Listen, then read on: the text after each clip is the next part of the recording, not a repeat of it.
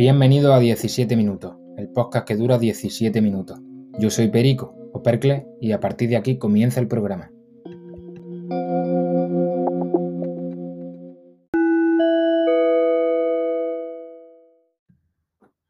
Bienvenidos el primer domingo del programa de 17 minutos. Como ya habéis escuchado en la introducción, yo soy Perico o Percle y bueno, te doy la bienvenida al segundo programa sin antes daros las gracias de la acogida que ha tenido el primero.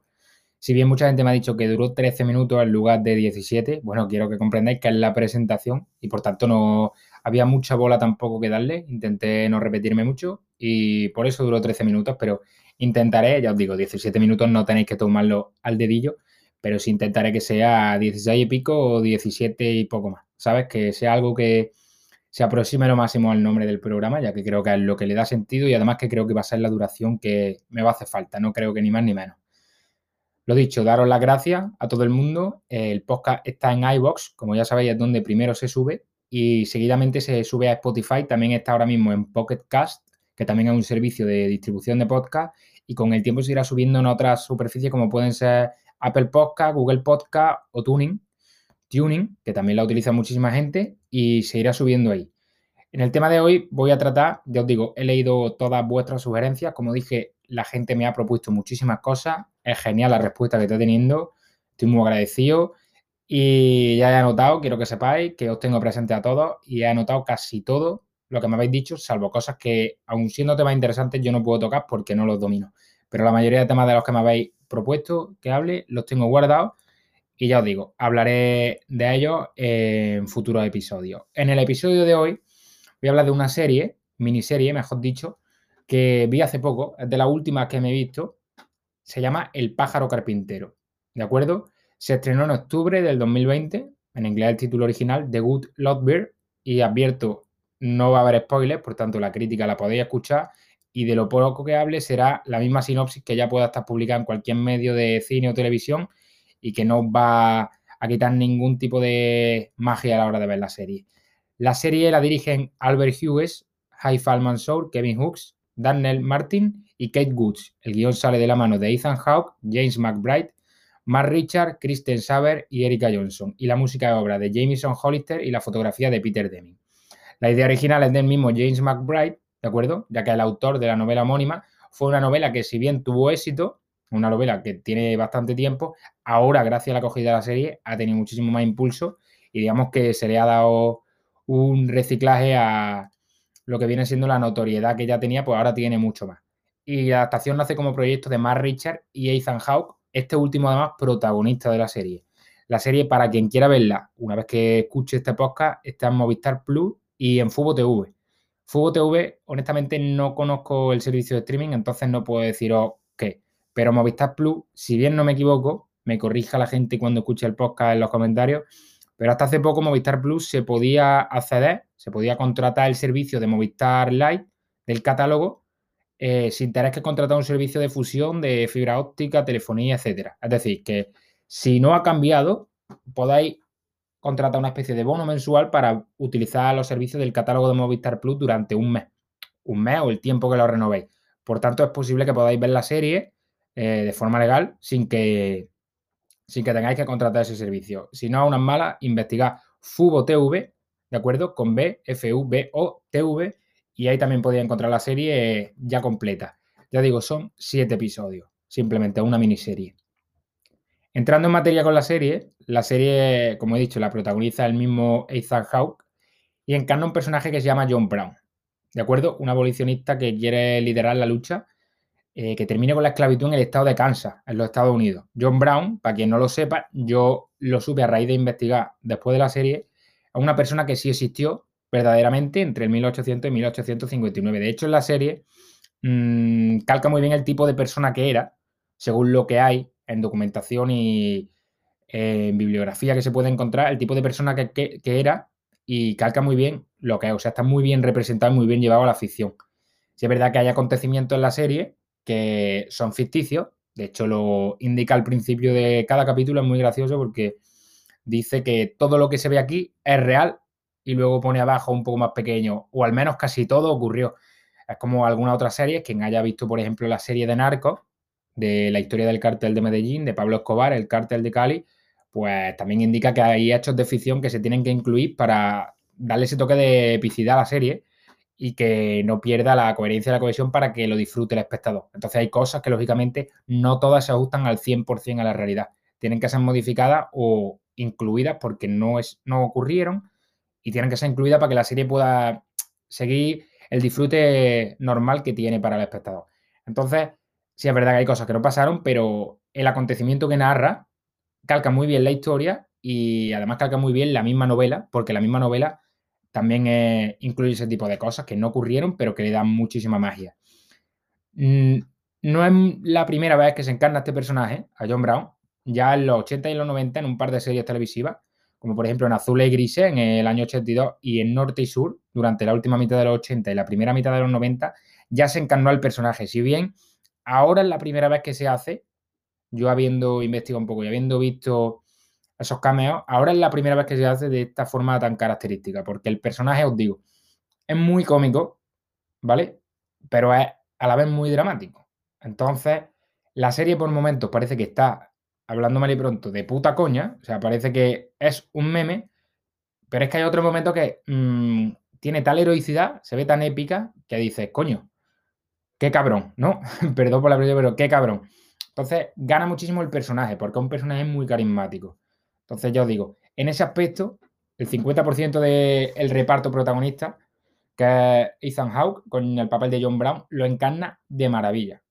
Os animo simplemente a ver la serie, nada más que por el papel que hace. Es muy, muy, muy bueno. La evolución que tiene el personaje eh, es muy característico porque, sin destriparos nada, pero puedo decir que es un personaje que, conforme ocurren acontecimientos de la serie, mmm, lo veo un poco surrealista porque él ve las cosas de un punto de vista que dice, coño, mmm, ¿cómo puede sacarle lado optimista a todo? ¿Vale? Porque pasan cosas muy, ya sabéis, una situación delicada.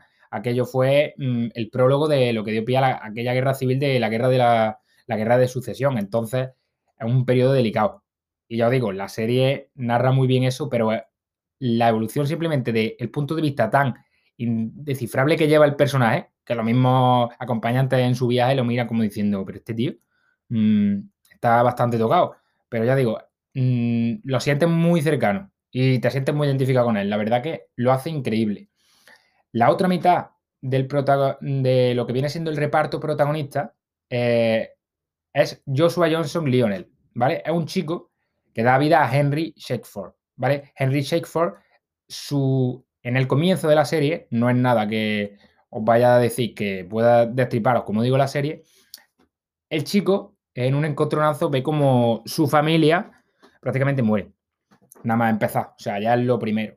¿Y qué pasa? Que John Brown hace allí de héroe al rescate y digamos que adopta, por decirlo de algún modo, ¿vale? Eh, se apropia del chico y lo une a su familia. Él llama familia a todo el equipo que va con él todo el equipo que va con él, muchísimos son sus hijos, pueden ser, mm, creo que son 20 o 21 o 22 personas. La gran mayoría son blancos, también lleva algunos esclavos que él ha conseguido liberar y que se han unido a la causa. Pero la gran mayoría me parece que no son ni familia suya, ¿sabes? Pero él los trata, bueno, como si fueran su hijo. Él lo llama a todos hijos porque él es pastor, es muy cristiano, muy, muy, muy cristiano. Y para él todo lo que supone el movimiento en favor de luchar contra la esclavitud es obra de Cristo. Entonces, él su mayor premisa es Cristo. Todo, todo lo hace es Cristo. Parece por momentos, como he dicho antes, de que el optimismo ese parece más bien una iluminación, de que el tío va muy, muy iluminado. Entonces, mmm, es muy bueno porque además el papel, ya os digo, lo hace increíble. Y este chico, Henry Shakespeare, ¿qué pasa? Que él lo ve con una cara, porque es verdad que tiene una tez, mmm, la cara, una suavidad en la cara y tal, y quizá por el perfil de la cara tan puntiaguda, pues no sé si sería por el peinado aquella época, lo ve y cree que es una chica. ¿Vale? El mismo John Brown cree que es una chica. Entonces, ¿qué pasa? Que lo ve y dice, chica, únete a nosotros tal cual y se asocia y se va con ellos. Pero se va como casi forzada, porque es que no le queda otra cosa. Casi forzado, mejor dicho, porque es un chico. Se va casi forzado, es que no le queda otra cosa. ¿Y qué pasa?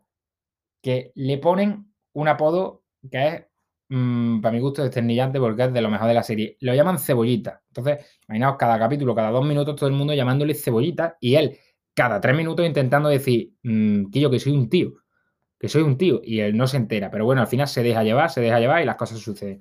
Y básicamente los siete capítulos de la miniserie es esa ambigüedad de comedia y dramatismo que hacen que mm, mientras va avanzando lo que viene siendo el camino de liberación de este hombre, te asocien muy bien con los personajes y, ya digo, le coges cariño a los personajes y veáis la evolución de los personajes, porque si bien John Brown es un personaje que ya es mayor, ya un personaje con cierta edad y que en la serie ya tenía su trayectoria, porque él ya era bastante famoso en los primeros capítulos, ya la gente lo conocía. En un periodo del tiempo en el que él ya había adquirido bastante fama, ya os digo, por golpes, liberaciones, redadas, emboscadas, etcétera, pues el hombre ya era bastante famoso. Pero, por ejemplo, la evolución de Cebollita es muy, muy buena y lo bueno es que va muy dosificada, que es como a mí me gusta que se cocinen los personajes, de forma lenta. Entonces, mm, me parece que en ese aspecto es brillante. La música, como he dicho, es muy buena y tanto la combinación de música, que es algo que a mí personalmente me gusta y lo quiero puntualizar, tanto la combinación de lo que es la banda sonora original, algunas escenas, el diseño de también lo que viene siendo la introducción, los banners, el logo de la serie, cómo, cómo lo muestran, cómo lo van soltando, y también algunas tomas de cómo se graban, algunos plot twists, esos giros de guion, son un estilo, para mi gusto, por lo menos que a mí me recuerda mucho a Quentin Tarantino. Digo ya que hablaré en adelante de Quentin Tarantino porque además de que me lo han propuesto es un director que si no es mi favorito, es de los favoritos porque me flipa. Me recuerda mucho al estilo de Tarantino.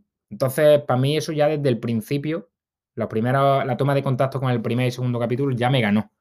Por lo tanto, tengo que añadir ese punto en favor y a quien le guste Tarantino puede ver que no es un nivel tan extremo, tan sangriento como Tarantino, pero que la serie sí es verdad que tiene ciertos tintes y bien han podido tener los guionistas y los directores, si no inspiración, por lo menos bastante influencia de la trayectoria de Quentin. Entonces eso creo que gana muchísimo. La serie, ya os digo, son siete capítulos, se hace muy, muy llevadera y acaba en un acontecimiento famoso que es eh, Harper's Ferry. Realmente no sé si debería haberos dicho esto. Yo creo que sí, porque Harper Ferry, que yo diga eso, un simple nombre, apuesto a que la gran mayoría no sabrá qué fue Harper Ferry, tampoco lo sabía yo hasta que vi la serie, pero es un acontecimiento famoso que, si bien no voy a decir lo que ocurrió allí, lo que sirvió de antecedente a la famosa guerra civil aquella que hubo, la guerra de secesión, y fue el antecedente de todo ello. ¿Vale? Entonces ahí como podéis ver que John Brown, a pesar de estar tan infravalorado en la historia en la serie y que a veces la gente lo vea de coña, en la misma serie, como yo he dicho, al final te das cuenta de que el tío lleva una idea y a pesar de estar muy loco, yo soy de los que piensan que todos los genios lo están, el tío consiguió llevar su idea y bueno, sin deciros si ganó o si perdió, pero hizo ruido, que es lo que importa realmente. Hizo muchísimo ruido y el tío se ve que no paró hasta el final. Por tanto, yo creo que el broche de oro de la serie es muy, muy bueno. Y hay una cosa que me gusta muchísimo que se meta en serie y película, que a mí personalmente me gusta y son los típicos flashbacks, que no tienen por qué ser referenciando al pasado, sino que también pueden ser referenciando al futuro. Es decir, que un capítulo empiece con una escena final, se quite, avance el capítulo y de seguidamente pues vaya la progresión hasta esa escena final que ya viste en el principio. Que de primeras te choca, te desitúa porque dices, bueno, mm, ¿esto qué? Algo me he perdido. Pero después lo agradece porque dices, vale, ya es como me han puesto aquí y me han hecho un poco entrar en tensión para luego darme la ruta y saber a dónde iba a llegar. Por lo tanto, en ese aspecto también me parece muy, muy, muy acertado. La serie, ya os digo, siendo crítico, siendo, poniéndonos en el papel de gente que sabe de cine, eh, mm, soy consciente de que una serie que no tiene una gran puntuación, pasa muy desapercibida en los sitios de valoraciones como pueden ser Film Affinity, IMBD o Flickmetric o Rotten Tomatoes. Bueno, pues en esos sitios puede pasar desapercibida, pero yo creo que una serie que merece la pena ver, ¿de acuerdo? No es de estas series que te van a causar mella, no te va a dar un impacto increíble, no te va a resultar, la mejor serie que hayas visto, pero se disfruta mucho y la verdad que es un periodo que sí merece la pena ahondar, porque aunque a nivel audiovisual yo por lo menos no conozco, la sabrá seguro, tengo que aprender muchísimo más de, en ese campo, pero yo no conozco muchísimas referencias sobre aquel periodo de la guerra de secesión, pero sí sé que hay muchísimos libros y novelas, tanto de ficción como de no ficción, que son buenísimas en ese contexto, ¿de acuerdo? En ese, en ese lazo histórico. Entonces, sí, esa serie podría ser una buena toma de contacto, tiene ciertos tintes de western a veces y bueno, también me recuerda, tiene ciertos tintes de la clásica novela británica que yo la llamo, la clásica serie británica, tiene muchos tintes, así que la verdad que es muy buena, a pesar de ser una serie estadounidense, se acerca muchísimo a ese estilo de las series británicas que he visto muchas y tienen ese cierto de ese tipo de carisma. Así que yo la serie la recomiendo mucho. La recomiendo y ya os digo, son siete episodios, se van a hacer muy llevaderos y la idea es que al verla sea un inicio en ese tipo de series, de series o en su defecto novelas, libros mm, de ese periodo. Porque ya os digo, hay material muy bueno y yo lo he investigado a raíz de verme esa serie.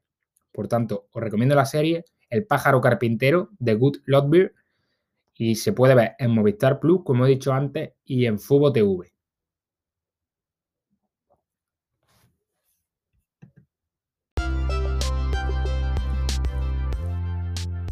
Hasta aquí el episodio 2, El pájaro carpintero, del podcast 17 minutos, el programa que dura 17 minutos. Yo soy Perico, Percle, y como siempre digo, me podéis encontrar en Twitter o en Instagram, arroba Percle, P-E-R-C-L-E-S-S,